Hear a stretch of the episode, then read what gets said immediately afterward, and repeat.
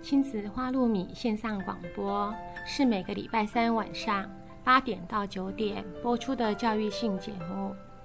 亲子花露米这个节目是每个礼拜三依次由帮助高功能自闭与雅斯伯格脸书版主花妈卓慧珠和与您身心诊所儿童青少年精神科专科吴悠悠医师，还有国中特教老师曲俊芳老师。以及王义中心理治疗所的王义中临床心理师联合主持。这个节目是从家长、医师、特殊教育老师、心理师的角度来探讨就医、就学、就养、就业的教育性节目。欢迎您的收听，也欢迎您持续加入我们脸书粉丝页的讨论哦。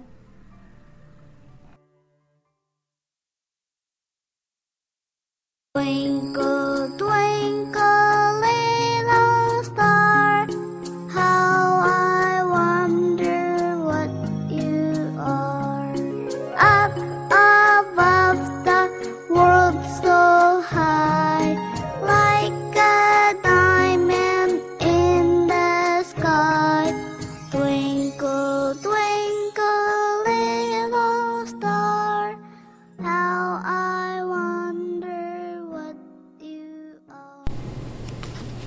各位听众朋友，大家晚安！欢迎大家再度来到我们亲职花露米的节目，我是特教老师曲俊芳。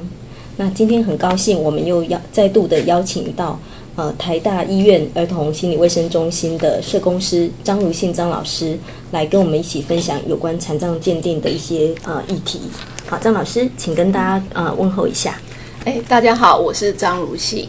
啊张老师，在上一次的节目里头，我们曾经邀请您跟我们一起分享有关就是整个在台湾残障鉴定的一些新的一些措施跟做法，包括引用了国外的 ICF 这样的一个制度。好，那目前也在试运作中。那能不能先请张老师跟我们分享一下，目前在整个台湾地区，我们身心障碍的一个人口的一个现况，大概是什么样的情形？好，哎，谢谢主持人哈，曲老师。那我想，呃，其实刚好我自己在医院里面哈，一直就是在整个心智鉴定里面试做过程里面也做了不少的个案，然后，所以我今天可能分成几个部分哈。第一个部分我会整体的让大家先了解，好，目前台湾身心障碍的一些现况。好，首先可以知道的是说，我们大概在去年，哈，就是到一百年年底的时候，全台湾已经有一百一十万人领有身心障碍手册。一百一十万，对，一百一十万人。那去年的成长率比往年都快。好，那整体来讲，我们的成长率相对于十年前，诶，几乎增加了一将近一半的人，好，成长百分之四十几。好，那相对来讲，这这这么一百一十万里面，哈，成长最快的是第一名是那个六十五岁以上。好，那我想这个跟人口老化是很有关系。那另外一部分就是十八到六十五岁这个年龄层。好，那十八岁以下的成长率是算比较，就三个年龄层里面是比较低。比较低，但是要去注意的是说，虽然哈十八岁以下好像看起来成长率低，可是要你要去配搭的是我们的出生率其实降低的更快。好，所以你可以看到，就是说，其实我们在老化跟出生率降低之后，哎，其实我们呃两边的人口是呃，就是在障碍比例上面其实是高的，相对是比较对，高的那。反而是青壮人口，大概你可以预期将来要负担照顾这两边的这个哈、压力会比较大一点。好，这个是整体的人口的量，障碍人口量。那如果就障碍的类别来看，好，那呃成长比较快的，其实呃有有有一个跟我们比较相关的是自闭症。自闭症的人口自闭症目前到呃一百年是一万一千多人领有自闭症的手册，但是其中有百分之八十五都是在十八岁以下。嗯好，所以这一块人口群是非常特别，连续三年都是成长率最高的障碍类别。嗯好，那第二名是失智症。好，所以可以想象，就是老人跟小孩这两块。是是好，那虽然呃自闭症其实才一万一千人哈，可是诶，它每年每年滚动的哈，增加的比例都是百分之十左右，来所以是非常就是近五年的成长率几乎已经比五年前好。呃，我看到那个内政部统计是这样的啊，十年前跟十年前相比，自闭症的成长率是百分之三百九三十九，就是成长了三三点四倍。是这个也有点像我们特教法在刚开始的的时候，其实是没有自闭症这个类别，没有错。一直到近几年才把正式把自闭症，甚至是像雅斯伯格症这些孩子纳入特教的对象，是。好，那这里面的一万一千个自闭症哈，应该还是还有一些是落在所谓多重障碍，嗯好，因为多重障碍那一块其实是只要有两个障碍就会进到多重障碍，所以我们知道自闭症很多它会合并有智能不足，是所以我我的推测是，当然不会只有一万一千人，嗯可能更多，嘿。好，所以大概跟我们就是以十八岁以下的特教系统最相关联的，应该就是自闭症这一类的障碍人口的成长的情形。所以我澄清一下，刚刚张老师的意思是说，这一万一千的自闭症里头是单纯被放在自闭症这个族群，是的是的那并不包括像智能障碍合并就是自闭症，对或是就是双重的障碍这样的一些人口里头是是。那就您的了解，就是像这样的一个成长状况况背后有什么样的一些原因吗？OK，所以当然这个部分其实比较有意义的，应该是我们民国八十五年左右开始台湾推动所谓的早期疗愈。好，那当然刚开始在民国九十年之前，其实我们整个早期疗愈能够发现的就是迟缓的小朋友大概不到百分之二。嗯哼。可是相对于 WHO 的经验，他们觉得应该有百分之六的小朋友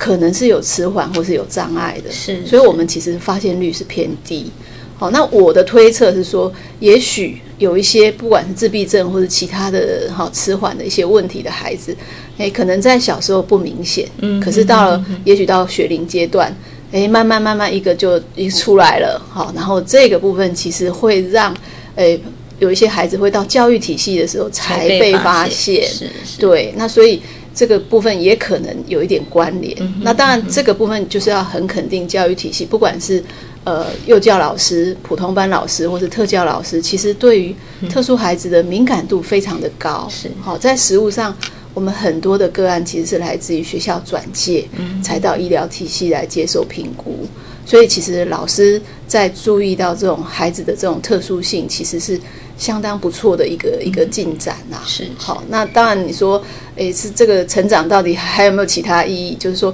可能家长对孩子的注意力也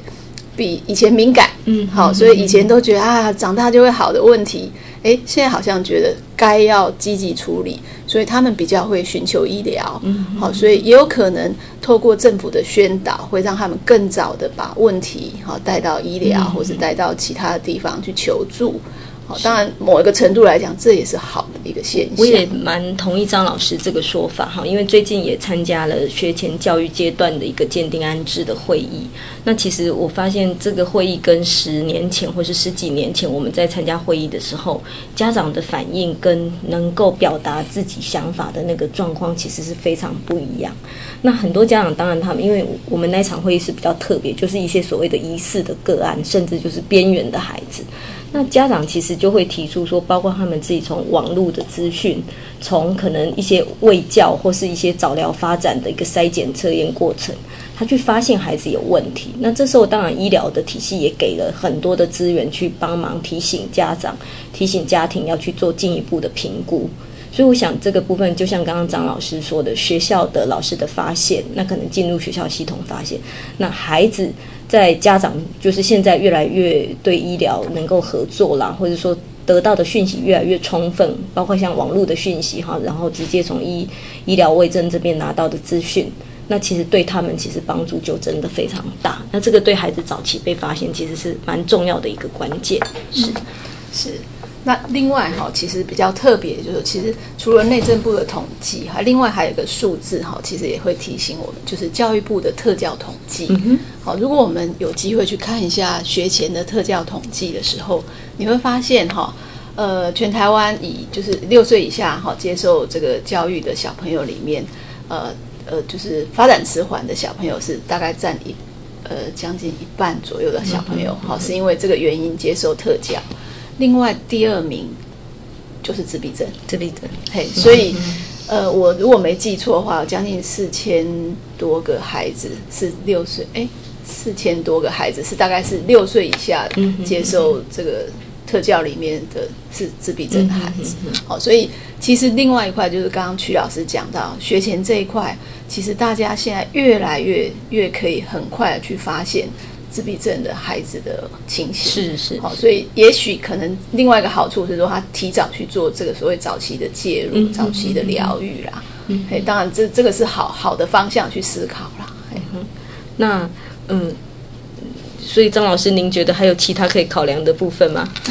其他可以考量哈，其实这几年当然全世界都发现自闭症的成长率很高，不是只有台湾才有哈。那那这个现象其实。大家也都在思考是什么原因呢？哈，为什么少子化的结果，结果自闭症竟然比例其实这么的高？哈，是不是我们环境因素？哈，或是说前几天也看到有人说，哎哎，现在觉得一定是基因呐，哈，或是遗传？哈，所以我想医疗的部分，他们应该还继续要努力。好，那可是。可能我们另外一块是我们实物上好要帮助这些孩子的人好，不管是特教老师好、幼教老师或是社工，诶，我们其实要更了解哈学前的这一块的自闭症跟成人自闭症。有很大的不同。嗯哼哼，确实，我们也包括像最近最热热门的所谓的瘦肉精，好像也有一些它的类型是会导致有自闭症这样的一些症状，有有这个报道。然后也包括我们大概在看一些早疗孩子的一些病史或是发展史，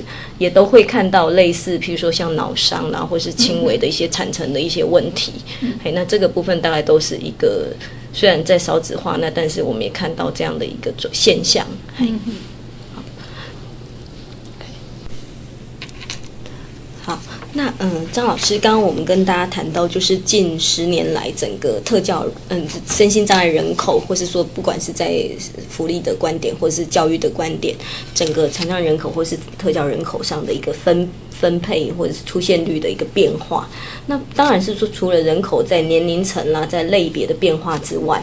嗯，他们在各需求上是不是也有一些形态的转变，或是需求项目上有一些不一样的地方？哦，当然哦，那你可以看到哈，其实特教法大概在八十六、八十七年那个版本的时候，它其实就有其中有一条是讲到特教需求，嗯哼，哦，放大。放大镜啊，点字啊，甚至爆读这些，他都把它列进去了。可是其实我们现在遇到一个状况是心智类的，好，包括自闭症，好，然后这个智障，嗯哼，好，那甚至以特教里面还有一个叫学障的这个东西，他没有进到神经障碍的的人口，好，没有进去，可是他有需求，没错，没错，那。那目前大概唯一只有这个特教法里面会把这个需求部分已经列上去了。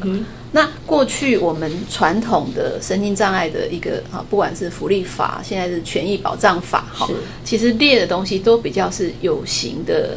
需求。是好，简单的讲，例如说交通车，好，门票半价啊，无障碍设施。那我们不禁要问一个问题哦，心智类的人他们需要的辅具。或是无障碍设施到底是什么？嗯哼，哦，他看不到嘛，他也不是像呃，你给他一个电动轮椅就可以解决。是，好，那所以我们的确要去思考一下，到底目前好提供给呃这个障碍者的一些所谓的福利，或是福利，或是辅具。好，那心智类的这一群人，他们要什么？是好，那政府是不是在透过这一次心智这个哈所谓的身心障碍鉴定，甚至整个福利法、权益法的这个修改的过程里面，也要把这个东西列进来？好，因为不能只停留在说一定要有坡道啊、导盲设施啊，因为这个毕竟其实这群人口的这个不是比例不是那么高啦，是反而是心智类这一块。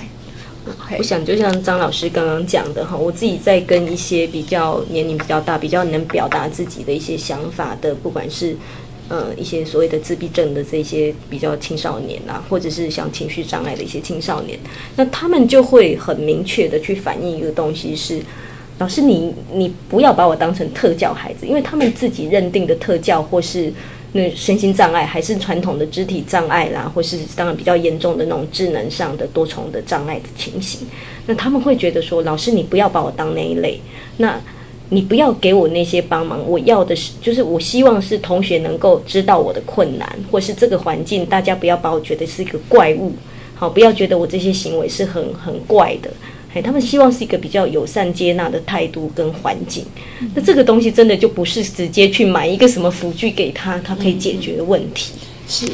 不过哈，这里面其实也的确有两难哈，就是说刚刚讲的，呃，我们心智类的这个障碍者，不管是小孩或是大人，他的需求跟传统的肢体感官的障碍是不一样的。好，但是我们的不管是生障法哈，或是所谓的现在的这个特教法，它都是所谓的分类。好，它一定要透过所谓的鉴定，然后取得资格，是好，然后才会进到这个服务体系。不管是进到特教或者进到这个哈社会福很生障的福利体系，所以我们这个所谓的鉴定过程就很难回避掉标签，是好，就要把你分类哈，这个呃，它它它的分类跟橘子香蕉分类不一样哈，橘子香蕉分类好像没有什么歧视哈，可是如果说哎，透过鉴定的结果是我取得了一个好障碍的类别的时候，其实对一个一个障碍者来讲，他其实。呃，不会是很高兴的啦。嗯嗯。好，那还有一个东西就是，我们常常在这个这个给他标签的过程拖得很长，可是标签完以后没有福利。嗯哼。哦 这个是最糟糕的，因为我们的标签是希望说我们可以针对这个不同类别的人提供不同的福利，可是过去好像大家都是一样。好，例如说这个，诶，去公园的这个门票是半票，诶，大家都一样。嗯好，那以前甚至诶视障的也可以申请这个免费停车位。诶，视障的人怎么开车？嗯，好，所以其实我们的当初的福利的设计，哈，其实真的是比较一体适用，是，哦，就是只要有手册，只要轻度的，全部都可以怎么样？哎，那只要是中度的，可以到领多少津贴？好，所以弄到后来就会变成说，哎，肢体障碍轻度跟自闭症轻度怎么比呀？哦，这真是很怪的，真的所谓的拿苹果比香蕉。对对对，所以就是说，其实对障碍者本身，对于他自己的这个障碍的认同，也是一个很值得我们去思考的哈。因为所有人，呃，这个障碍者不见得每个都那么喜欢自己有这样子一个标签。是好，那但是现在又有另外一个声音说，哎，如果我们用 ICF 以后，会不会这个障碍人口膨胀？本来一百万，现在一百二十万，好，甚至更多。那这样你们得到的福利就会减少。我觉得这个说法其实很是很荒谬、很不负责任哈。因为我们的障碍福利应该是有多少人就要给多少福利，有哪一种障碍应该去思考他需要什么福利，而不是说我全部的大饼就是这么大，不管你是一百个人去去争，还是两百个，还是五百个，就这个大饼，这个是很很不负责任的说法啦。所以确实啦，就是像我们在一些会议上，我们也会看到，就是专家学者或是行政部门。他可能会倾向以大饼所谓的现有资源是固定的，那我一定要去切结一个够严重。那这个其实我们就常常看到家长或是说孩子本人或者本人跟我们有一些争执哈。那看到这些争执，他们通常就会觉得：难道因为我提早去努力为孩子付出，我为孩子去做了一些早疗的训练，然后以至于他现在的障碍没有那么明显，他就被排挤在这个资源之外？好，就有这样的一些争端出现。那确实就像张老师说的，应该是把这个饼做大，去符合有需要的人，而不是叫所有的人去抢这一块有限的大饼。是，好，例如说，现在我们肢体障碍哈，在一百万里面有大概有四十五万左右是肢体障碍。是，好，那所以你无障碍设施是很重要的。是，那你要去思考说，哎。肢体障碍在国小阶段、学前阶段的比例并不高啊，那为什么在青壮年的时候肢体障碍会增加？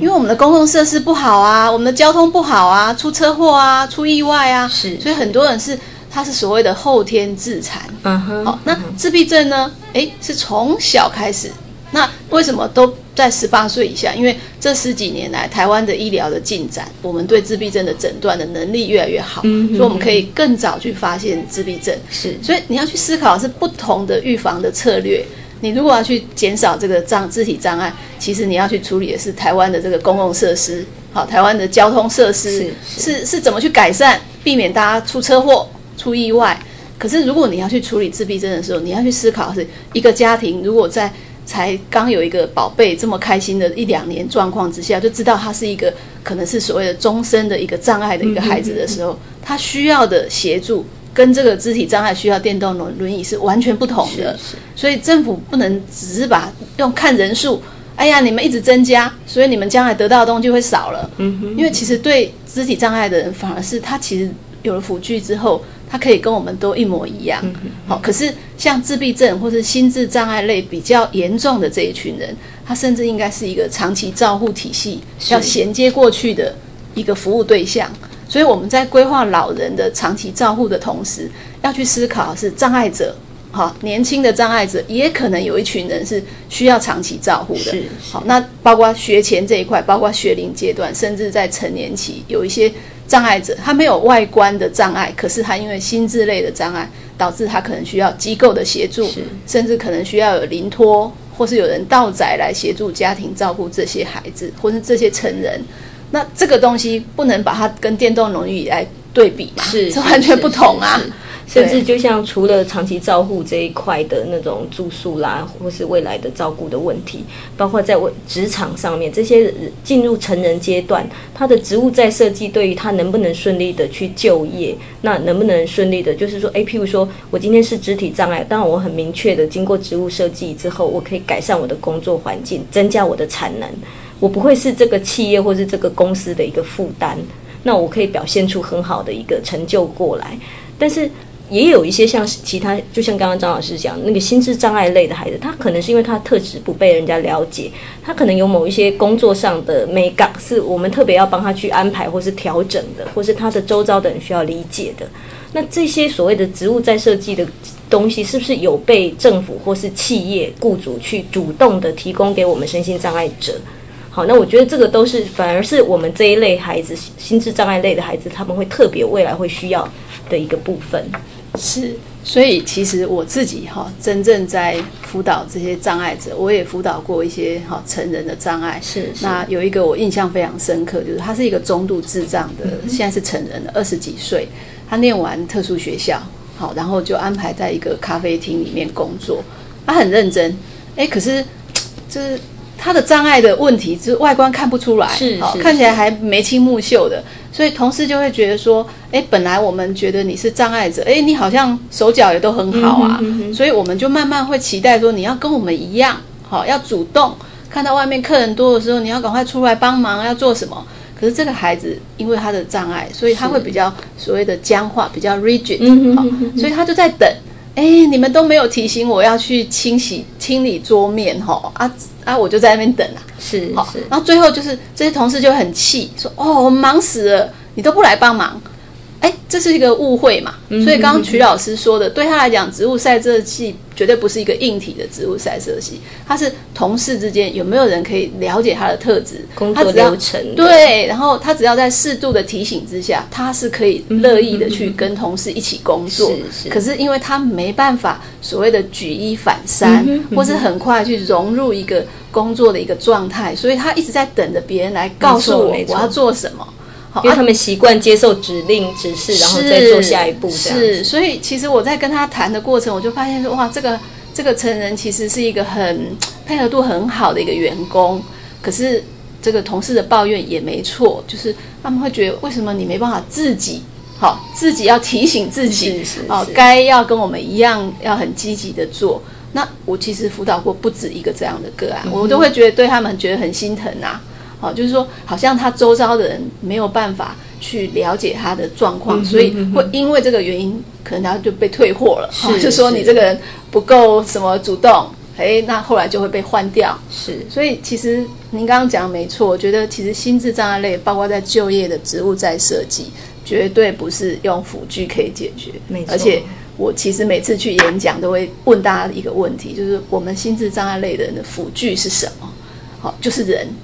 我们身边的人就是我们的辅具，是。所以其实也要帮忙障碍者身边的人，好去了解这些障碍者的一些状况，嗯，好，那避免去触到他的痛点，是，因为有时候甚至他们会爆出来，哎，会让那个旁边的同事也会吓一跳，说哦，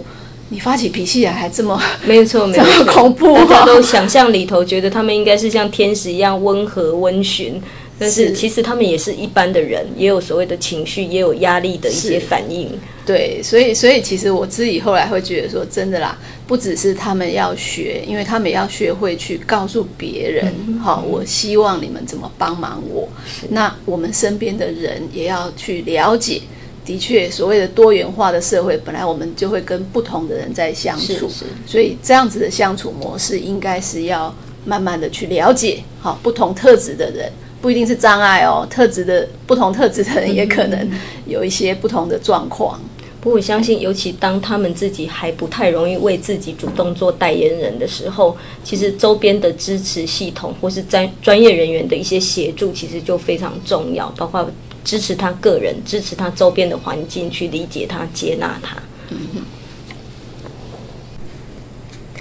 好，那我们刚才跟张老师谈到，就是整个呃台湾身心障碍人口的一个变化，还有就是身心障碍人口他的需求，其实也慢慢随着过去有形的辅具、有形的环境设施的改变，现在逐渐朝向，当然有些孩孩子他们的需求是无形的环境的接纳，或是一些呃支持性的一些，比如说心理智商啦、会谈啦，好，甚至是一一些比较。呃，不是传统性的那种辅具这样的一个措施。那接下来我想请张老师再帮我们稍微呃复习一下上一次您提到提到，就是我们现在的身心障碍鉴定将依循所谓的 ICF 这样的一个体制制度去运作。那目前有没有什么样的一个您在尝试这个参与这个过程里头有什么样的心智的部分要我们去注意，或是有什么新的规范？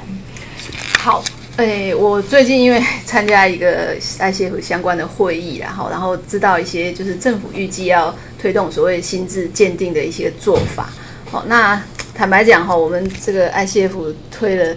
到现在哈，到后来就会发现说，其实不断不断的修改哈，已经诶跟 ICF 原来的精神已经有点距离了那老师可以稍微让我们知道这个距离大概是什么样子的状况？就是说，其实原来 ICF 一直很想跳脱所谓医疗模式，是是。好，因为过去的医疗模式就是医生给我们诊断，然后告诉你你是什么什么症、什么什么障碍，好，那你就确定了。那现在会觉得说，哎，环境因素，或是说我同样是自闭症，呃，我同样是某某障碍，可是其实我可能在生活上，我在表现上面会不大一样，确实，确好实，那这里面可能跟我的环境有关。那这个环境包括硬体环境，好，例如说我是肢体障碍，我有电动轮椅，我可以到处行走，到处去看我想去看的东西。但是呢，我如果是在一个比较就是好那个无障碍设施比较不好的地方，我电动轮椅更动不了啊。是是好，所以我有这些设施，我还是出不去。好，所以你不能忽略掉环境的因素，诶、还有家庭的因素。好，但是现在我听到的状况是，我们的鉴定是要把环境的因素先抽离掉，这样所以 你几乎是就是又回归到这个以身体的这个哈组织跟功能的这个缺损为主要的判准。好，那你经过医生的这个决定之后，哈，就是他们评估之后，觉得说你是符合好这个身体的组织跟功能方面有缺陷、缺损，你才会进到下一关，就是所谓的好活动啊，好活动参与这一块的评估。好，那完全不会去考虑说，哎。哎，我住台北市，跟我住在台东，好住在兰屿，我们的这个空间设施是不一样的。好，那嗯，张老师，您刚刚提到就是那个呃，不，目前的状态是我们在心智里头不太去考虑。呃，个人所处的环境上的一个差异，但是我我有考虑到想到一个问题，就是说，其实我们每一个人从出生、成长到我们死亡，其实是经历不同的环境嘛。譬如说，我们比较幼儿的时候是以家庭为主，再来可能以学校或是幼儿园这种学习环境为主。成人之后，我们大概以职场工作，最后可能是在一个安养机构，或是又回到家庭去。那像这个部分，呃，心智鉴定心智里头，他怎么样去考量这个环境的因素呢？诶，没错哈，现在大概就是一个我们刚刚讲说六岁以下是不做鉴定了。是好，那这个是什么样的考量？我我没办法回答。我看到的结果就是这样哈。那目前做的是六到十七岁，好，那六到十七岁的鉴定是要求一定是由代理人来回答有关他的生活功能、好、活动参与这些的状况。是好，那当然这个就会遇到说功能好跟功能不好的一个差异啊。好、那我自己在医院里面做过的几个鉴定的经验是，其实有一些功能好的孩子哈，虽然他不到十七岁，是他可以好好的回答你所有问题。嗯哼哼好，那他也可以很清楚的表达他的需求。嗯嗯好，那那如果是由家长来回答的时候，其实家长会有一个很大的压力，是说，诶，我跟你讲，他都很好，那会不会我将来没有福利、啊？丧失这个资格了，对我我我会会不会拿不到任何福利呀、所以他们也很为难。是好，然后其实我我因为我目前的角色是只有在鉴定的角色，所以我也很难回答说鉴定完你的福利会不会哈有怎么样的情形。好，那我呃之前开会听到一个最新的说法是说，以后政府会先针对说哈取得这个医疗的评估鉴定的人，好、他还理论上他应该是还要进到下一个系统，叫做社区的社，就是福利福利需求的这个评估，是是，就是社区社工应该要去做这个好福利需求的评估。那可是因为目前的鉴定是只有医生好鉴定完以后就进到这个公所，公所就会告诉你说，哦，你的手册已经下来了，好，然后例如说你有津贴，或是你有这个交通补助啊之类，就就下来了。那未来是还要进到这个哈，就是社区的社工来评完你的福利需求以后，才会依照评估的结果再给你福利。哎，所以资格是在前端先对处，理，在医院的系统是，但是福利的部分是由社区社工去进一步再去评估，是是、嗯好。那可是因为如果拆成两块的时候，它的时效会拖很长。嗯，确实，目前的鉴定，我们通常是一一个月以后才有办法拿得到这个资格嘛。嗯好，那未来这个鉴定，据这个内政部的估算，要四点五个月。哦 那那这个这个很惨，就是说，那我这四点五个月，我就什么福利都听起来没有吗？那 如果真的有需要的人，可能真的会觉得缓不济急，是没错，好，那所以这是第一个问题，所以听到的说法是说，有一些需需求哈，应该是各个障碍都一定都要的，例如说移动方面，嗯哼，好，就是你你要出门啊，你要这个哈要能够这个有一些交通的一些协助，那这个部分政府会先提供补助，嗯哼，好，那其他个别的差异的部分，会等到你自你的这个福利需求评估完之后再去处理。再去进一步看，对对，好，所以现在的做法是说，诶，只要他有通过医疗这边的这个评估的，那就先给这个交通的这个，不管是补助啦，或是交通方面的一些协助。好，所以张老师刚刚提到的是说，未来心智传统的鉴定，我们是直接就是进诊间医医师做判断，然后结果就送公所，然后做出一个决定。那现在未来的心智鉴定，它会变成第一关先从医疗走，确定他是之后，那只是先确认资格，但是后端会进一步去送到社区社工来去评估他福利上的各项需求，等于是分成两个阶段。是那当然，这个部分时程上就会从刚刚老师讲的一个月，可能要拖长到所谓的四点五个月这个时程。那在各类的账别的对象，他们在评估方法上有什么差异性吗？可不可以请老师做一些说明？啊，就是因为当初哈、考虑到真的是差异太大了哈、所以现在医院的做法其实是想办法在所谓的异中求同。异中求同。嗯 同同中求异，再来这异中求同。是。哈。那如果以我们医院的做法是，它分成几个大块，第一大块就是心智类的，心智类。好所以 mental 这一块，包括精神科、精神疾病、好失智症、自闭症、智能不足。这个我们都把它放是所谓心智类，那这一个我们就认为是以精神科为主要的鉴定者，好，就是以精神科医师为主要的一些鉴定者。是，那另外一些就是我们讲到传统的感官、肢体，嗯哼，好，那那一块就会到复健科。是，好就像是由视听障吗？对，那当然视听障这个又是属于需要治疗师哈，例如说听力师啊，哈，或是眼科是来处理。啊，可是我刚刚讲肢体感官还是偏在肢体，嗯哼好，就是以现在四十五万的这个肢体障碍的人来讲，可能未来会是属于复健科为主的、呃一个鉴定者，好，鉴定医师。好，那这些医师鉴定完之后，就会进到医院里面的治疗室，就是所谓的医事人员。嗯哼，好，那目前就是包括所谓的职能治疗、物理治疗、好语言治疗，还有社工师、心理师，都是所谓的好这个专业的这个人员都可以进行这个鉴定。是好，那我们从医生那边处理完之后，才会进到这个治疗师这一块。好，那所以也有可能有一些个案，可能在医师端就已经没有通过，嗯，那就不会进到我们这里。嗯哼。所以其实，嗯，因为刚刚张老师有跟我们提醒说，目前的鉴定大概分两个大的年龄层区块，一个是六到十七，一个是七十七岁以上嘛。那当然，十七岁以上他已经不是目前所谓的义务教育阶段。那其实就会有一个，我我个人觉得有一个问题是在六到十七岁这个学龄阶段的过程里头，好像这些评估范围里头，我们并没有看到教育是进入的。在这个团队也看不到这个部是分，，所以哈、哈，曲老师你你真的是教育界的人哈，所以你会很认真地很关心去这个问题对，没有错。所以，所以我刚刚讲说，我们又回到原来的那个医疗模式嘛，就是医医生医疗端先把这个东西先确认。是所以我的推测是说，特教或是教育这一块的需求评估，应该会变成是在社区，嗯哼，好也会需要，或者在学校这边变成是不是要改变过去这种所谓鉴定安置的方式，嗯哼哼，来做这个鉴定的，就是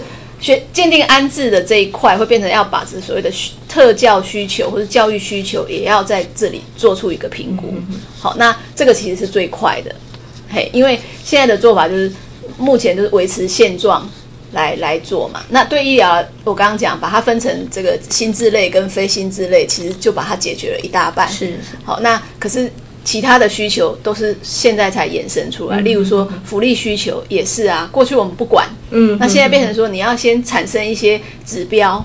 然后我再来评。然后才能够知道说，哦，原来薪资类的人他们的福利需求可能可能跟肢体类的会不大一样，哼，对，可能有一些共同的，但是也一定有一些是个别性，就是因为他的障碍，所以导衍生出来比较特异性的一个需求。是不过，呃，我自己就是在做，我我觉得在教育这一块会分大概，另外也分成两块来看。呃，零到六岁这个阶段，尤其现在就是早疗跟学前教育是比较整合在一起。那我们当然也看到一个现象，就是早疗评估在医疗体系做完很完整的评估，可是因为它进到教育体系，因为整个系两个系统是分离的，所以变成又要进进去重新做一次评估。嗯，那其实很多家长就会 complain 说这个非常的耗时，而且常常教育的结果跟医疗结果是两者是不一致的。没错，然后当然进到国教阶段，又有一点类似这样的一个状况，就是有的孩子已经包括手册也拿到了，可是，在教育评估里头又有一些不同的观点。嗯，所以在这个部分，我就会个人当然就会比较担心，如果我们把两个系统脱钩，或是把教育的需求是独立出来的，那其实对于这些呃家长啦，对于我们的孩子来讲，其实是会非常辛苦的在不同的系统中间去奔波。对，所以其实哈，这个真的是两难哈。就是有一个东西，就是大家也在问说，那以前有所谓的永久不用鉴定，哈，例如说，嗯嗯啊，我得了这个病，我就不会好啊，或者说我肢体哈，这个已经没有了，就不可能再长回来。那你现在还要叫我每五年哈重新鉴定一次，到底有没有必要？好，那当然刚刚讲的，我们要一百零四年七月十号之后。才会处理这一块，就是过去永久不用鉴鉴定的人，还是回到医院来做鉴定。可是呢，需求这一块应该是会改的。好，如果我三岁的时候诊断自闭症，跟我十三岁的时候自闭症，我们会不一样的需求。没错，没错。啊，所以我想福利需求的评估是的确需要 renew，就是每五年哈一定要重新再评估一次。是嘿，那可是呃，这个身体结构跟功能这一块，可能还要看这个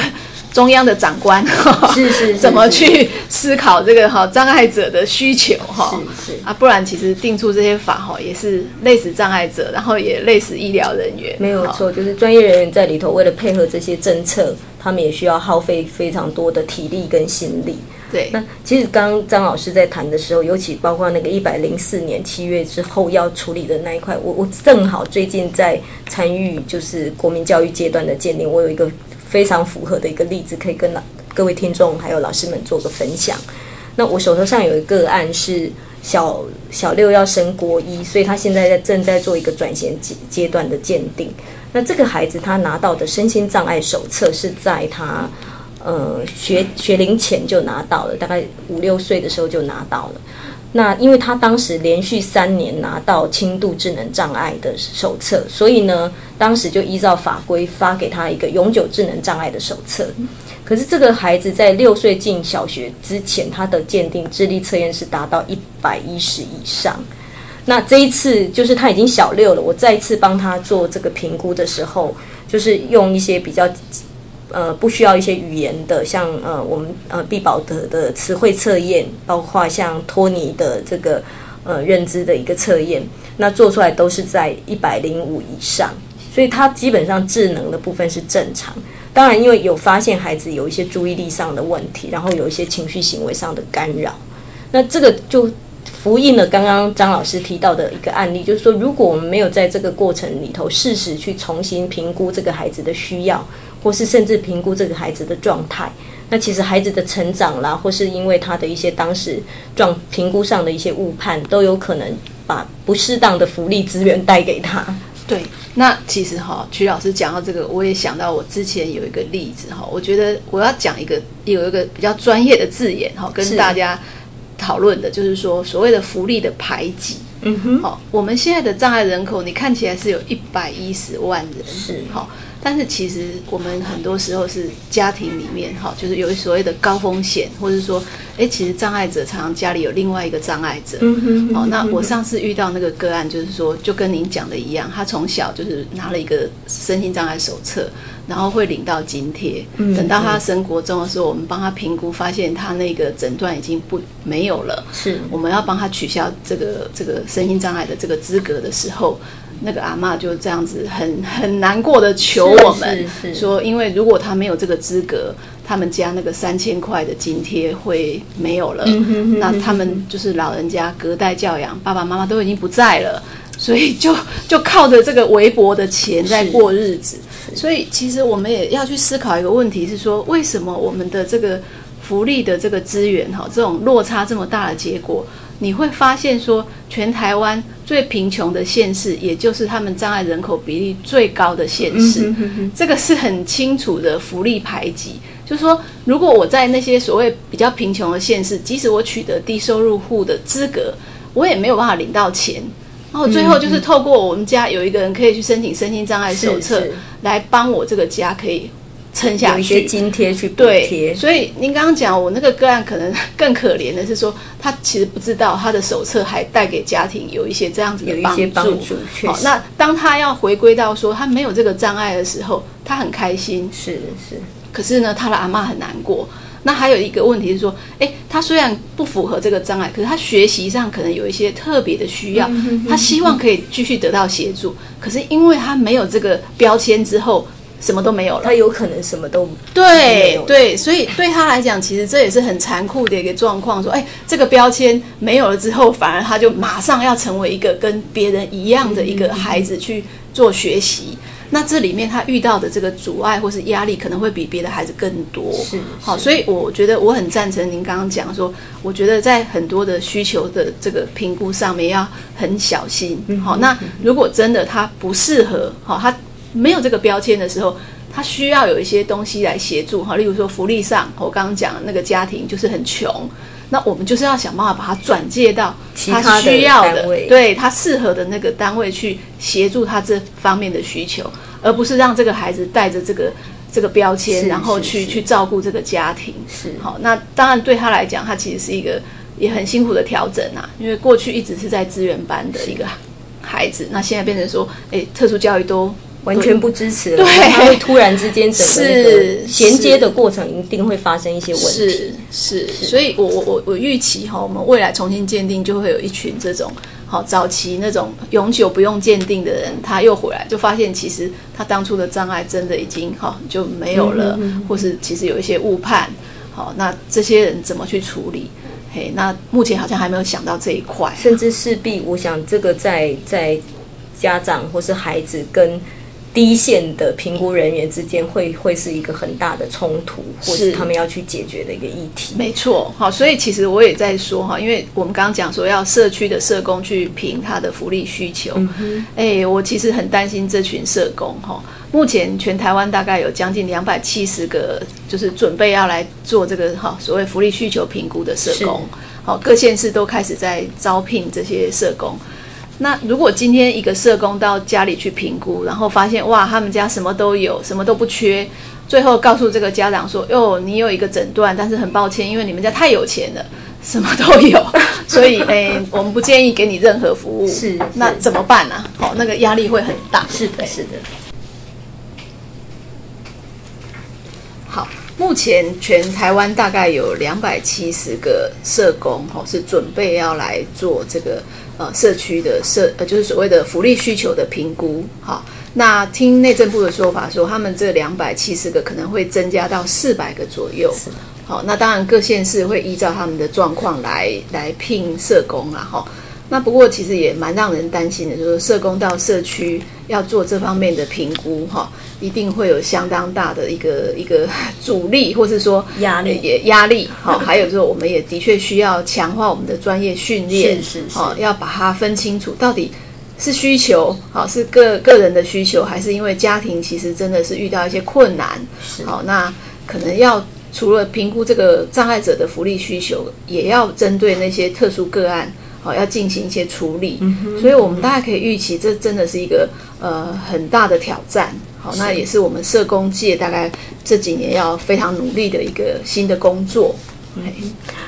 所以像刚刚张老师提到的这一块，当然我我想就是整个，因为后端的福利需求会是最实际能够支援得上家庭或是个案本身或是孩子本身的。那刚刚张老师有提到，就是您您提到的案例，正好是说这个孩子当他比较大了之后被发现，再评估发现他不是了。可是我我相对另外有一个好奇，就是像我们六到十七岁的孩子，他主要是由他的呃监护人、代代理人去代表他去陈述一些他的状况。那十七岁以上当然是可以由案主本身来决定。那我们会遇到一些状况是，当孩子他不认同，尤其比较大的孩子了是，或是慢慢到成人了，他开始觉得他自己不是这样的状况，或是说他不觉得他有这个需求。好，那这样的状况，那到底谁适合来帮他做这个代言，或是去做这个参与这个评估呢？所以这里面其实分两块哈，有一块，例如说我们所谓的隐性障碍，像 ADHD、LD 哈，就是所谓的过动症或者是学习障碍这两块的孩子。好，那这两块孩子目前是不在所谓的神经障碍的类别，是或是说我们的服我们的对象啦。好，简单的讲，过去这两块也不是。也不能领手册，嗯，好，但是这两块它需要特教的协助，是。好，那目前就是我们就依赖特教这边的鉴定嘛，嗯，好，那他可以取得资格。那未来如果现在我们那个身障法是用所谓的功能缺失，可是特教法里面还是用障碍类别，是哎，那这群人很可能，哎，会是另外一个问题啦。哦，当然这是一个。那另外一块就是，例如说以心智类来讲，呃，智能障碍，好，自闭症，好，然后甚至有一些情绪障碍，就是精神障碍方面的青少年，好，那的确对他们来讲，呃，对这个诊断的排斥其实是会，就是会会感觉很。呃，很希望我自己不要这个东西，是是好，所以呃，我自己的经验里面的确会遇到有这种个案，就是他会认为说，哎，虽然我十七岁了，我还没有达到你们那个十八岁的门槛，嗯可是为什么我的障碍的问题，我的需求要让我父亲来帮我回答？是好，我想要自己来回答我的需求。好，那可是我们目前的设计是十七岁以以下，是有无论你是哪一种障碍，嗯哼哼一律有代理人回答。嘿，那这个其实很跟我们所谓希望障碍者自我决策，好、自我倡导，好提出自己的需要，这是完全违背的想法。是是好，所以这一点其实我也觉得很值得大家去思考啦。是好，因为即使十七岁以下，他是一个障碍者，他是一个心智障碍的一个人的话，他还是有能力去表达出他自己认为他的需要。好，现在我们是为了这个鉴定一百万人口太太麻麻烦了，我们把它简化。好，啊，简化分成两块。那那因为十七岁以下，我们怕他很难处理，所以我们就用代理人的回答来来来充当这个答案。诶，那这样其实是便宜情势啊，没错哦就是其实忽略掉障碍的当儿童、青少年，他们也有能力去表达他们的需求。好，特别是有一些非心智障碍类的，根本就是可以自己回答。可是我们就是一律规定是一定要代理人。是嘿，那其实我也遇过，诶，代理人的功能可能比孩子更需要帮忙的。那但是因为他就是十七岁被下嘛赋予这个责任对，所以他不能回答，反而是他功能比他不好的父母亲要帮他回答他的状况。是是嘿，我觉得这个也是一个一个大问题啦。不过，哎，那张老师，你们是不是也会遇到另外一群是十七岁以上，可是他不见得能够真正充分为自己代言？譬如说，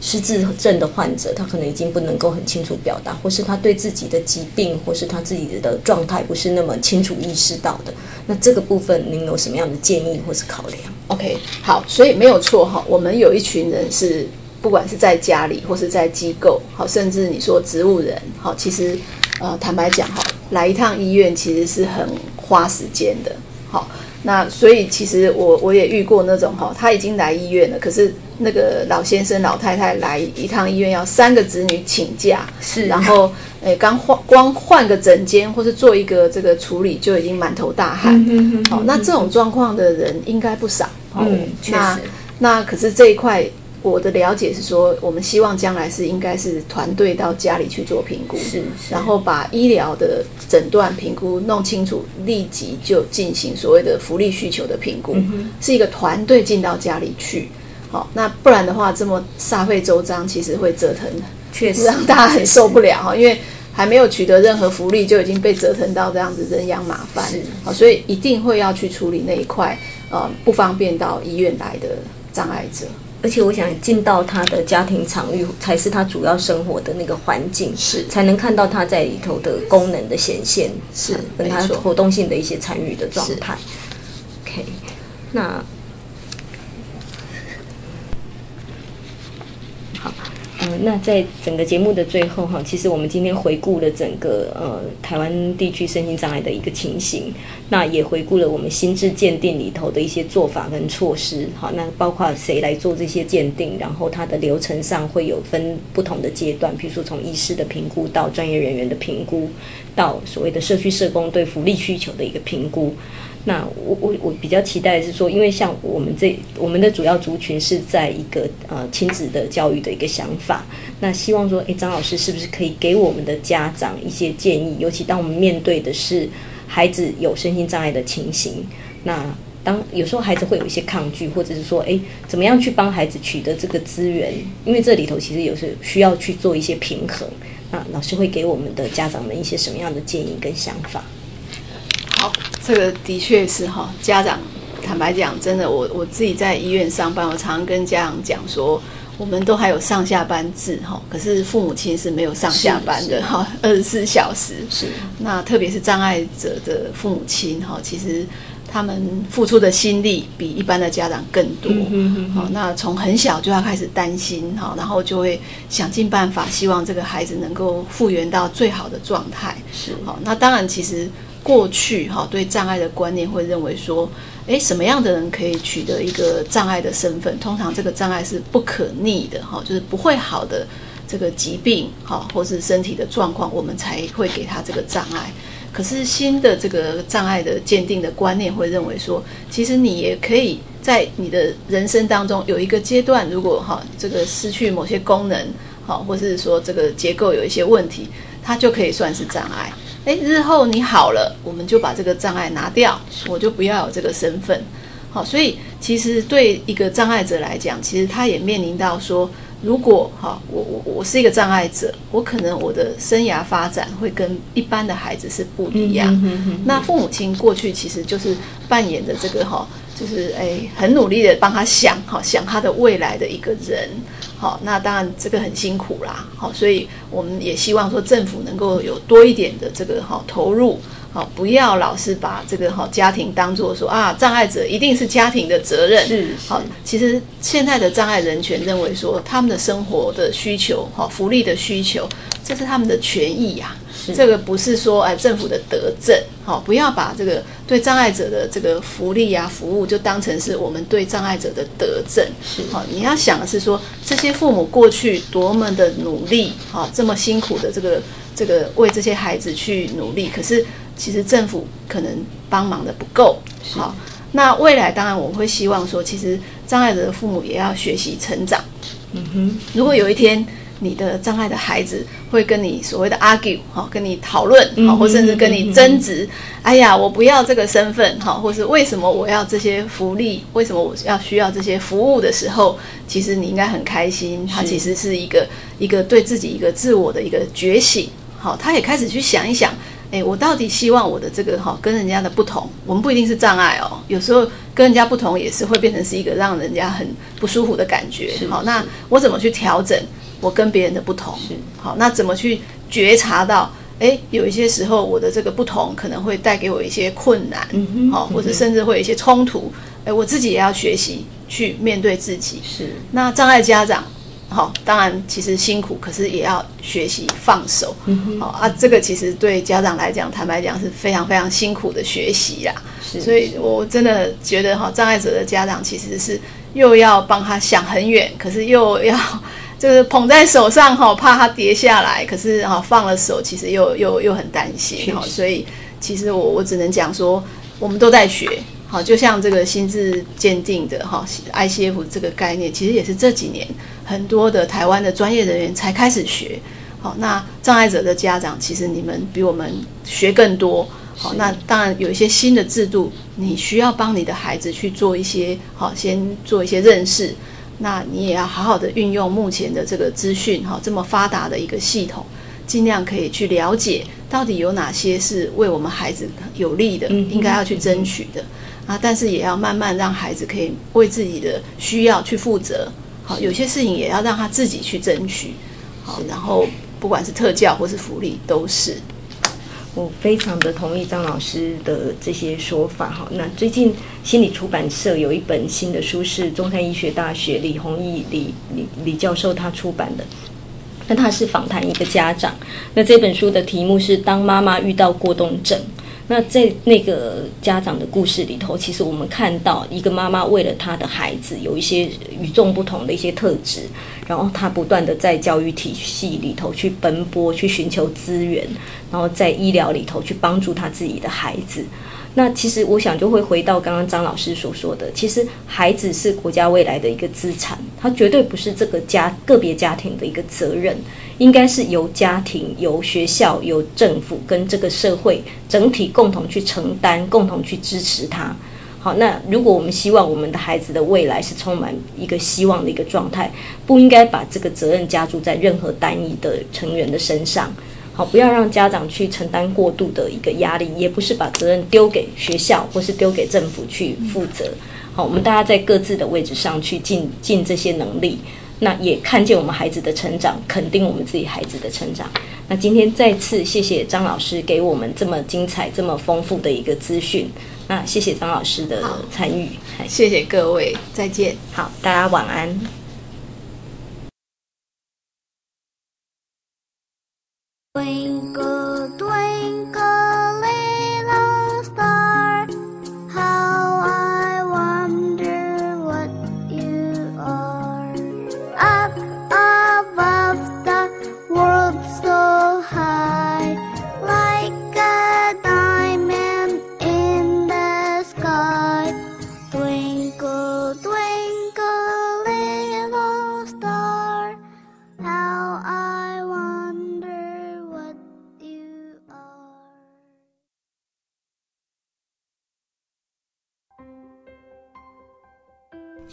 花露米线上广播是每个礼拜三晚上八点到九点播出的教育性节目。亲子花露米这个节目是每个礼拜三依次由帮助高功能自闭与雅斯伯格脸书版主花妈卓慧珠和与您身心诊所儿童青少年精神科专科吴幼幼医师还有国中特教老师曲俊芳老师，以及王义中心理治疗所的王义中临床心理师联合主持。这个节目是从家长、医师、特殊教育老师、心理师的角度来探讨就医、就学、就养、就业的教育性节目。欢迎您的收听，也欢迎您持续加入我们脸书粉丝页的讨论哦。